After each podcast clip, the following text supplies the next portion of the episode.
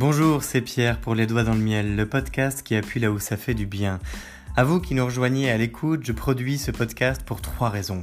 Je ne comprends pas pourquoi les gens laissent traîner leurs soucis sans les régler alors qu'ils ne vont pas bien. Je ne comprends pas pourquoi nous reproduisons sans cesse les mêmes erreurs avec d'autres personnes dans d'autres lieux et en d'autres temps. Et je ne comprends pas pourquoi on peut se sentir si seul face à l'échec alors qu'on est si nombreux. Alors à vous qui avez vécu un gros raté, à vous qui voulez sortir de vos cycles de vie pour progresser vraiment, ce podcast vous est dédié parce qu'il faut commencer par changer son monde pour changer le monde. Je vous parle parce que c'est du vécu, je vous parle parce que je suis passionné par ce qui forge notre nature et notre identité, et surtout, je crois qu'on peut faire mieux sans avoir à en souffrir.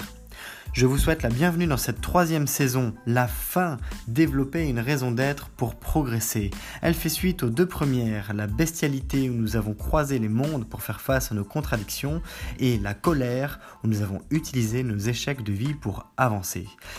Ici, nous allons poursuivre avec une cinquantaine d'épisodes depuis le fait de gagner en ego pour avancer coûte que coûte afin d'acquérir suffisamment de connaissances pour être rassasié.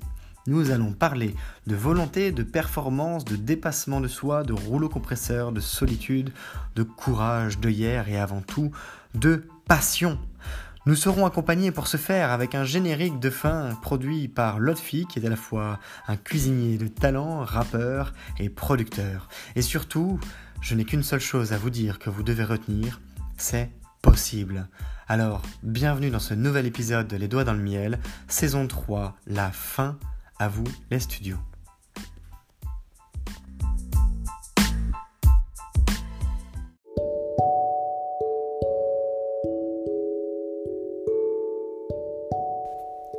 Dans l'épisode 103, on a vu que le conditionnement par la solitude est un défi à double tranchant. Néanmoins, quand il est bien orienté, parce que compris, perçu, conçu comme étant un moyen d'avancer progressiste et finalement humaniste, c'est-à-dire qui promeut l'humain, l'homme avant toute chose, eh bien, on peut se dire que on peut avancer sur une bonne pente. Et rappelez-vous, dans les épisodes précédents, j'ai partagé plusieurs fois une manière de progresser qui se décante en trois étapes. La première, c'est de définir un but. Quel est le but de votre existence, le but de votre vie, le but de ce que vous faites, le but de ce à quoi vous employez votre temps, tout simplement c'est ce qu'on appelle la big picture, c'est euh, l'ensemble. C'est la ligne d'horizon avec un point relativement fixe. Vous êtes orienté vers ce point. La seconde, ça va être les objectifs. Comment faites-vous pour atteindre ce point? C'est ce qui va définir le fil rouge qui va vous y conduire.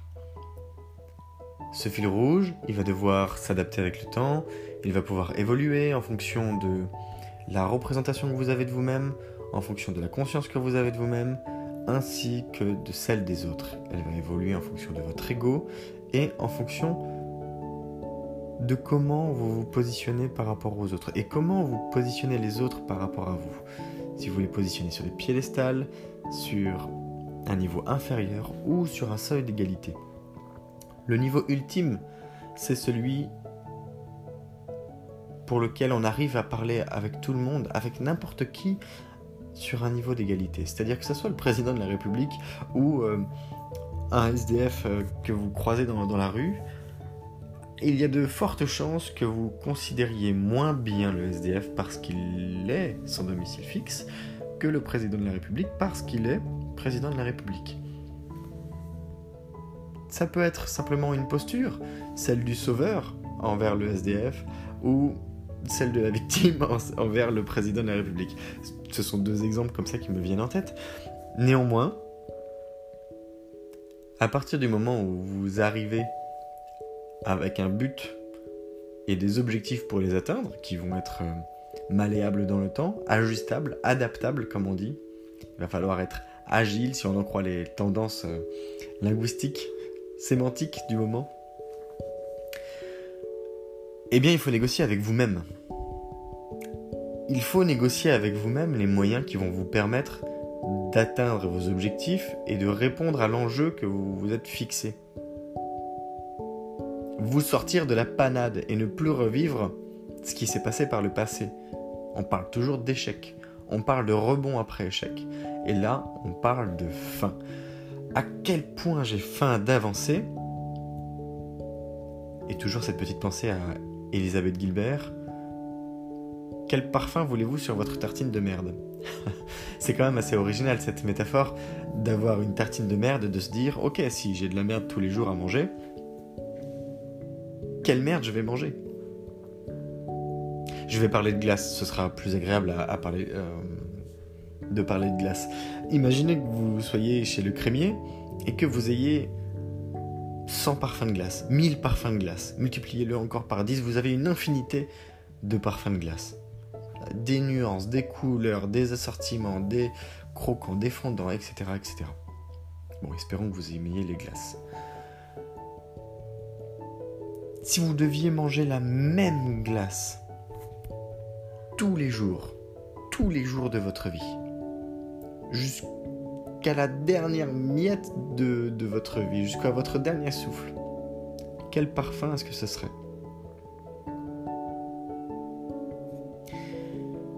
Au début, on a toujours ce plaisir de dire Ah, c'est mon aliment préféré, etc. Au bout d'un moment, ça peut être relativement mécanique, c'est-à-dire que vous allez finir par le faire tous les jours. Naturellement, machinalement. C'est inclus dans, votre, dans vos habitudes. Mais après, au bout d'un moment, dire quand ça fait 10 ans, ça fait 3650 jours que vous mangez la même glace, le même parfum. Alors votre perception a évolué, peut-être que vos goûts ont changé. Comment est-ce que vous faites à ce moment-là? Vous la mangez à l'envers, vous la mangez à l'endroit, vous la mangez sur les côtés, vous vous en mettez plein les doigts, vous essayez de la faire tenir en équilibre sur le bout de votre nez et la gober d'un coup, comme un chien de spectacle. Là, on arrive à ce qui s'appelle la négociation. Quels moyens est-ce que je mets en œuvre pour être en accord avec moi-même, en accord avec ma capacité, avec mes compétences, avec mon ambition, avec ma motivation? Et atteindre mes objectifs. Qu'est-ce que je négocie avec moi-même comme moyen pour y parvenir? Quel temps j'y alloue? Quels outils j'utilise? Quelle discipline est-ce que je vais devoir avoir? Ou pas? Après tout, on est en pleine négociation. De soi à soi. Est-ce que vous avez déjà essayé de faire ça? Vous posez devant une feuille, devant un miroir, devant une table, et à ce moment-là, vous devez répondre à une question. Comment est-ce que je fais pour atteindre mes objectifs? Imaginez que ce soit courir 15 km. Tout le monde ne court pas 15 km. Donc je vais prendre une, distance relativement faible. Eh bien, vous devez vous entraîner, vous devez apprendre à respirer, à bouger, à courir, à parcourir certaines distances, à le faire un certain nombre de fois par semaine, par mois, peut-être par jour, sait-on jamais. Il y a différents types d'entraînement. Peut-être que vous aurez besoin d'un coach, peut-être que vous serez suffisamment déterminé Peut-être même que si vous vous lancez et que vous avez un sacré mental, vous y arriverez simplement parce qu'on vous êtes et parce que vous vous êtes défié à le faire. Il y a des gens qui en sont capables. Dans ces conditions, on peut mettre aussi bien un jour que un an que dix ans. C'est Elon Musk, il me semble, qui disait essayez de faire en six mois ce que vous aviez prévu de faire en dix ans c'est probable que vous échouerez, mais il n'empêche que vous aurez gagné beaucoup de temps. Et oui, au final, la notion d'urgence, c'est celle que l'on se fixe. Prenez par exemple le ménage que vous avez à faire chez vous. Si vous voulez le faire en 3 jours ou si vous voulez le faire en 3 heures ou même en 30 minutes, à partir du moment où vous vous êtes décidé à le faire dans le temps que vous vous êtes donné, vous ne le ferez pas en moins. Parce que vous avez négocié avec vous-même cette dimension temps, cette dimension urgence. À quel point je suis sous pression pour aller accomplir mon truc. Et sous pression, c'est encore une fois une perception. Sous pression, ça peut être du stress, ça peut être de la motivation. Et les deux peuvent être euh, liés. Vous voyez, il y a une notion sur laquelle je travaille en ce moment, c'est arriver à agrandir le cadre de travail des personnes. Quand on est extrêmement sous pression, parce que on a envie de faire des tonnes de choses et puis on est dans une phase où on pense énormément et c'est pas facile d'agir. Il y a un sentiment d'urgence en permanence. Et ce sentiment d'urgence, comment dire, il, vous empêche d'agir, cloue les gens sur place, littéralement. Alors, on s'extirpe de là et on tente de prendre de la hauteur. Et un exercice tout bête qui est à faire, par exemple, c'est de dire je fais l'équation suivante 80 moins mon âge, imaginons 30 euh, ans, je n'ai pas 30 ans mais simplifions le calcul, égale 50.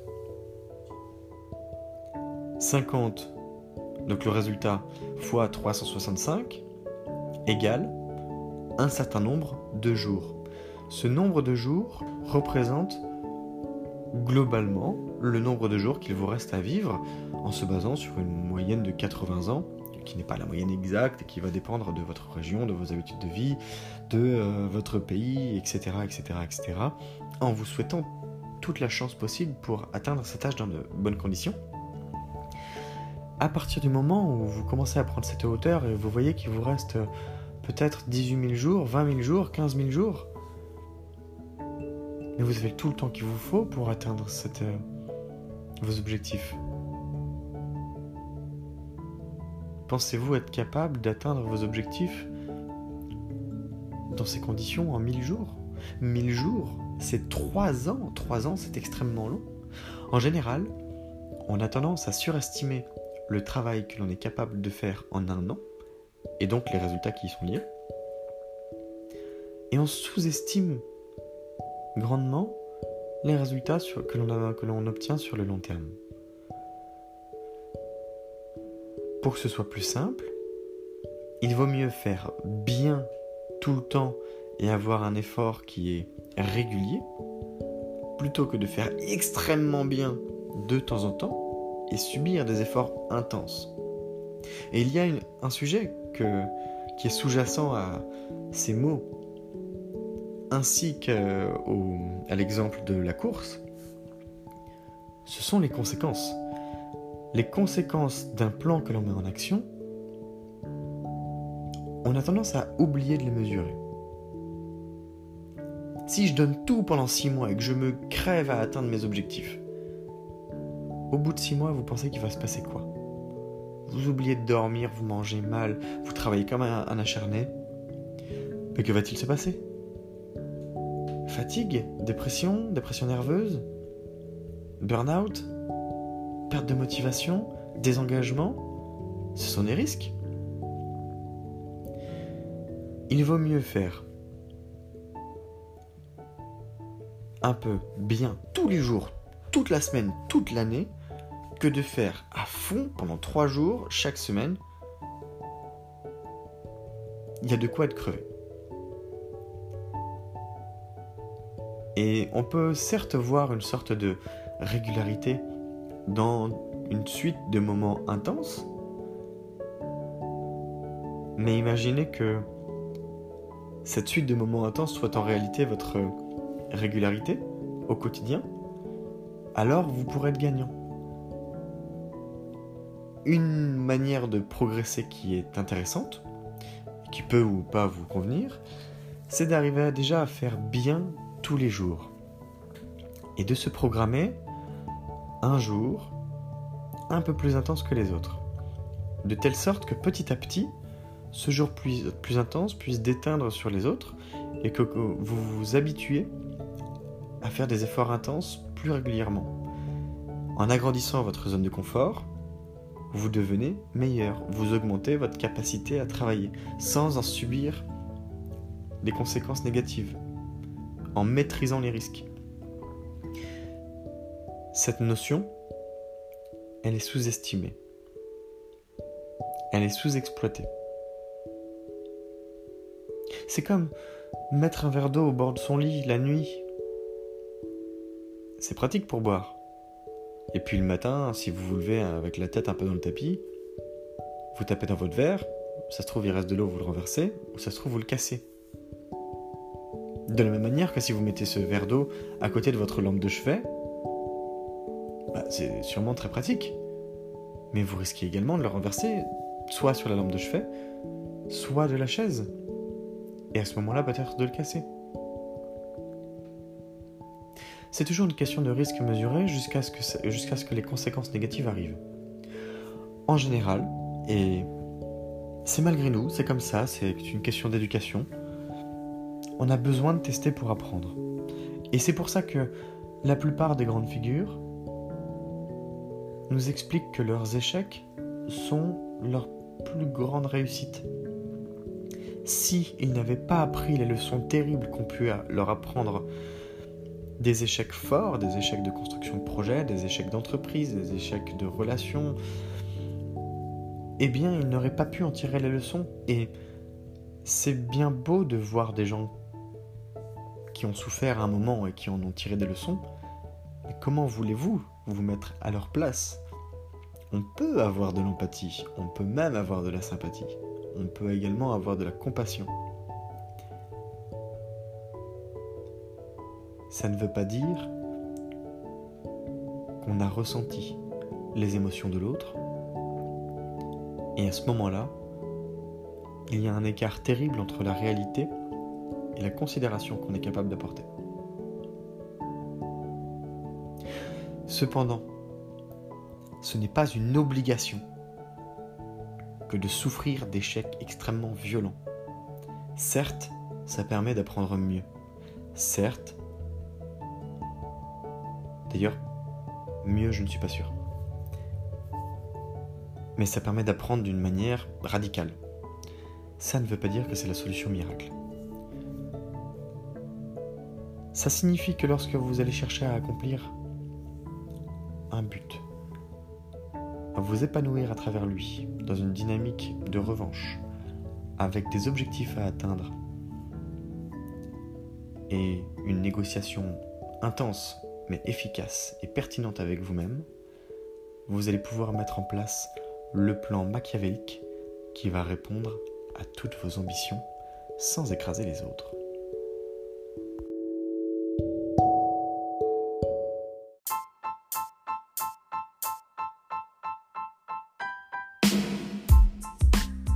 Je t'invite à liker, commenter et surtout partager le podcast depuis la plateforme où tu l'écoutes de manière à le diffuser auprès du plus grand nombre de personnes qui auraient besoin qu'on appuie un peu plus fort là où ça fait du bien.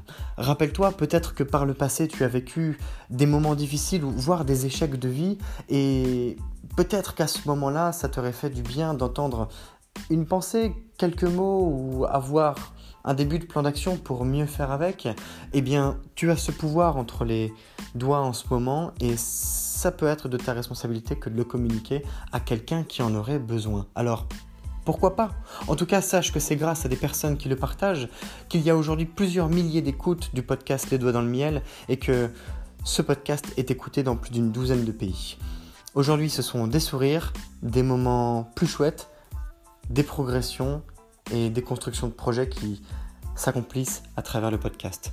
Je te souhaite à nouveau la bienvenue si tu viens de nous rejoindre et je te remercie si tu es plus fidèle qu'un ou qu'une autre d'écouter les doigts dans le miel en permanence car c'est grâce à toi aussi que je continue avec grand plaisir de diffuser ce podcast pour appuyer là où ça fait du bien. Je te donne rendez-vous demain. Je t'invite à picorer dans les contenus qui sont passés. C'est Pierre, les doigts dans le miel, le podcast qui appuie là où ça fait du bien. Belle journée